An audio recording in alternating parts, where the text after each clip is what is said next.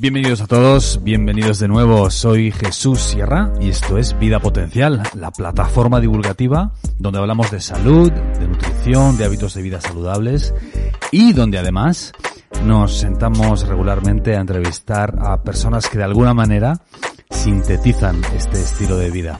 Estamos de celebración porque finalmente hemos terminado de preparar y ya hemos lanzado nuestro programa de pérdida de peso basado en la dieta cetogénica flexible. Es un programa de 8 semanas, 60 días, donde te ayudamos a hacer una transición hacia un estilo de vida cetogénico. Si quieres saber más, tienes toda la información en vidapotencial.com o te dejo también los enlaces por aquí en las plataformas de audio, en cualquiera de ellas que nos estés escuchando, en Spotify, en Apple Podcast o en eBooks. Sin más, os dejo con el audio de esta semana. Un abrazo a todos y hasta la próxima. Chao. Una de las estrategias nutricionales que más curiosidad ha despertado en los últimos años es la dieta según el grupo sanguíneo. ¿Qué tiene que ver la sangre con lo que comemos? Puede ser que la persona que tenga un grupo sanguíneo cero pueda comer unos alimentos distintos de los de la persona con un grupo sanguíneo A o B o AB. Puede haber una correlación entre nuestros marcadores en sangre y lo que podemos o debemos ingerir. Hola, saludos a todos. Soy Isabel Belaustegui y esto es Vida Potencial. En este vídeo vamos a ver qué es la dieta del grupo sanguíneo. Gracias a los descubrimientos del médico estadounidense, el doctor Peter J. D'Adamo, sabemos desde los años 90 del siglo XX que comer y beber según nuestro grupo sanguíneo puede determinar nuestro peso, nuestro estado de salud general y nuestra sensación global de bienestar. En esto se basa la llamada dieta según el grupo sanguíneo, que intenta armonizar nuestro grupo sanguíneo con la selección de los alimentos que vamos a ingerir. Es algo conocido por la mayoría de personas que cuando recibimos una transfusión de sangre o entramos en contacto de alguna manera con la sangre de otra persona que no es compatible o semejante a la nuestra, pueden surgir problemas. Esto se debe a las diferencias en el grupo sanguíneo, entre otros factores. Existen cuatro grupos sanguíneos. El grupo sanguíneo 0, el A, el B y el AB. Estos distintos grupos sanguíneos vienen determinados por la presencia en la superficie de las células de la sangre de determinados marcadores llamados antigénicos que actúan como señales diferenciadoras, como si fueran un sombrerito que lleva la célula y que puede ser A o B. Según esto, la persona puede ser del grupo sanguíneo cero si en la superficie de sus células sanguíneas no hay ningún marcador característico ni A ni B, no lleva ese sombrerito que lo determina. Puede ser del grupo sanguíneo A si esos marcadores antigénicos de la superficie de las células de la sangre son de tipo A. Puede ser del grupo sanguíneo B si esos sombreritos son de tipo B. Y puede ser del grupo sanguíneo AB si en la superficie de sus células lleva marcadores, sombreritos, señales A y B. Cuando la sangre de una persona con un determinado grupo sanguíneo se encuentra con células que llevan sombreritos de otro tipo sanguíneo diferente o con sustancias que llevan esos marcadores, se activa una respuesta por parte de su sistema inmune porque lo percibe como una agresión y un posible peligro del que se tiene que defender. Es lo que ocurre cuando hacemos una transfusión de sangre y tenemos que tener en cuenta que la persona que reciba la sangre y la que dona la sangre sean del mismo grupo sanguíneo o al menos de grupos compatibles. De aquí viene también el término del donante universal, aquella persona que puede dar su sangre a todas, a cualquier eh, eh, persona con otro grupo sanguíneo, el mismo u otro diferente, porque no porta ningún sombrerito. Por eso el donante universal es el grupo sanguíneo cero. Como en la superficie de sus células no hay marcadores ni A ni B, una persona que sea del grupo cero o que sea del grupo A o B o AB puede recibir esa sangre que no lleva sombreritos y no va a generar una reacción del sistema inmune y con ello problemas que pueden ser graves y poner en peligro incluso la vida.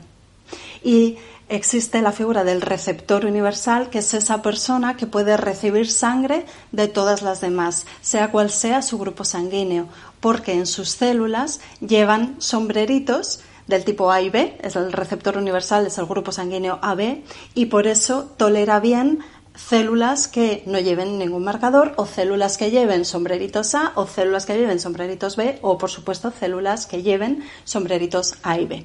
Puede el conflicto, el compromiso de la compatibilidad del grupo sanguíneo ir más allá de un conflicto respecto a las transfusiones de sangre o al contacto con sangre de otras personas?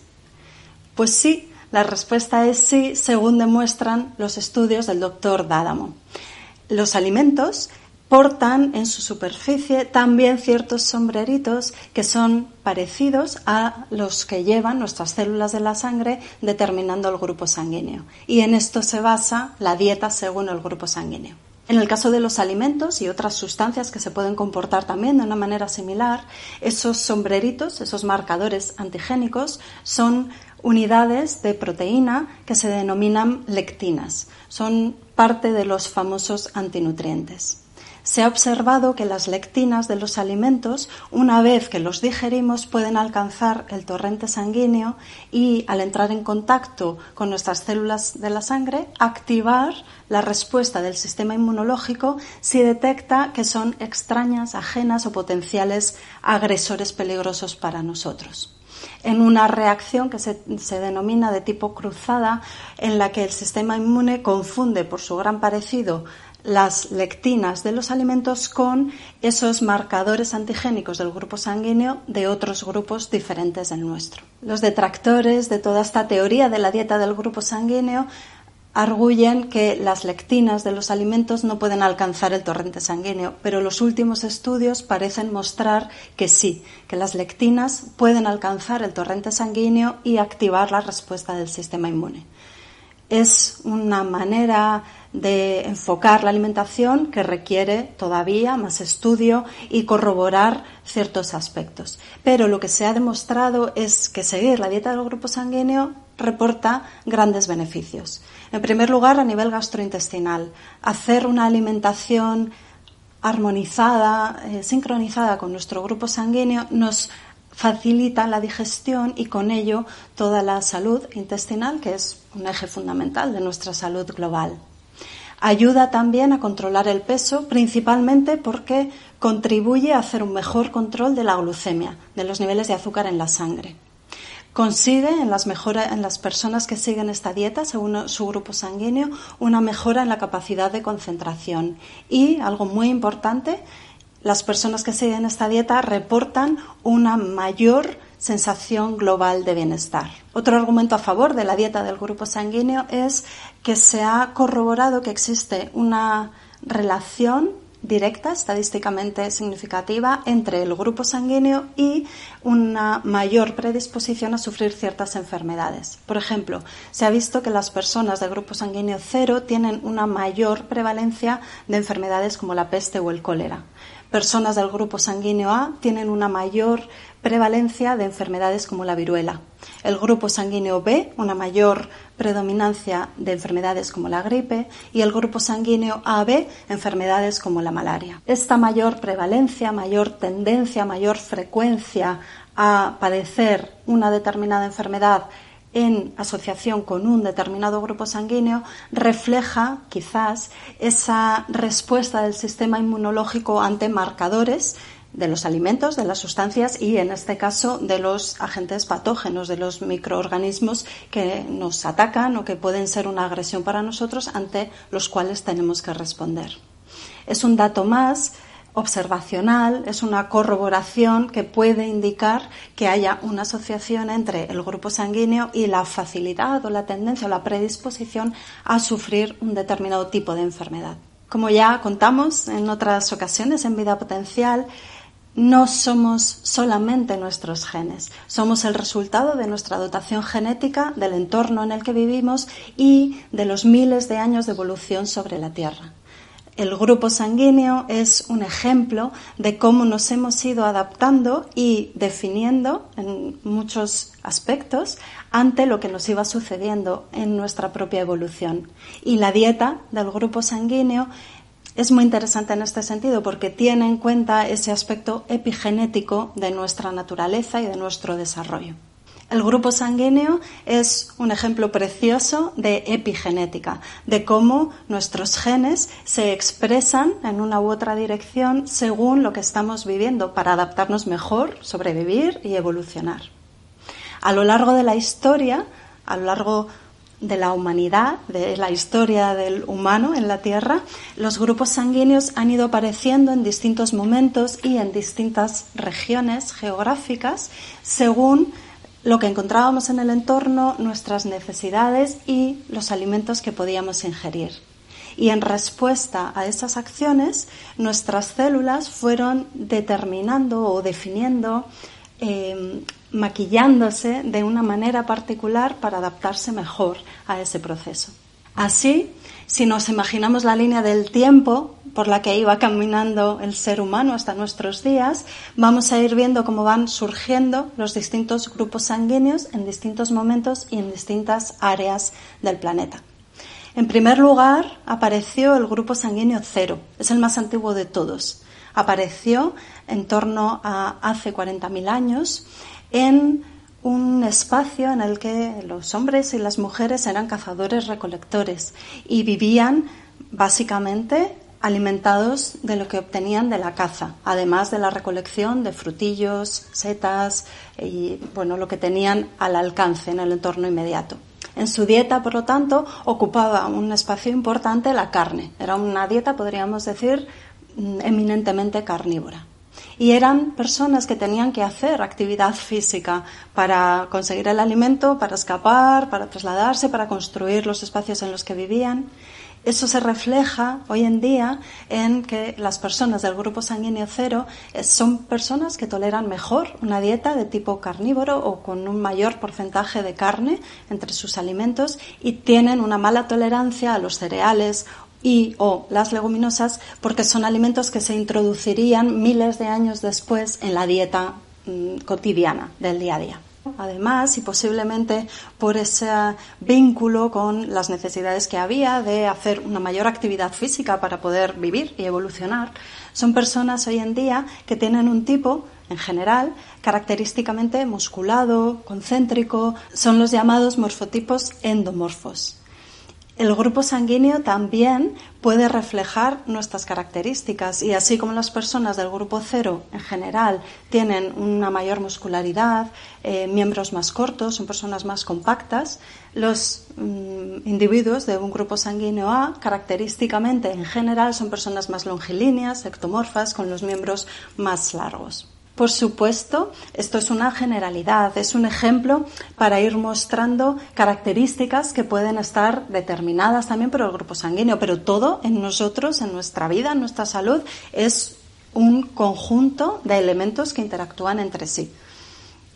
Mm, pongo estos ejemplos para que sirvan para ilustrar, para colorear lo que os estoy contando de la epigenética y de cómo eso puede repercutir en nuestra salud e incluso en nuestro aspecto físico. El grupo sanguíneo A surgió, se estima que hace aproximadamente 20.000 años, en un entorno en el que ya se utilizaban los cereales para la alimentación y la leche y los derivados lácteos. Son personas hoy en día mejor adaptadas a la digestión de estos alimentos, hacen una buena asimilación de los vegetales y del pescado y tienen, en general, una mala tolerancia a la carne y a los huevos. El grupo sanguíneo A además surgió en un entorno en el que ya había unas características, un comportamiento diferente. A diferencia del solitario grupo sanguíneo cero, el grupo A surgió en individuos que ya convivían en pequeños poblados, pequeñas aldeas y tenían una mayor facilidad para la socialización.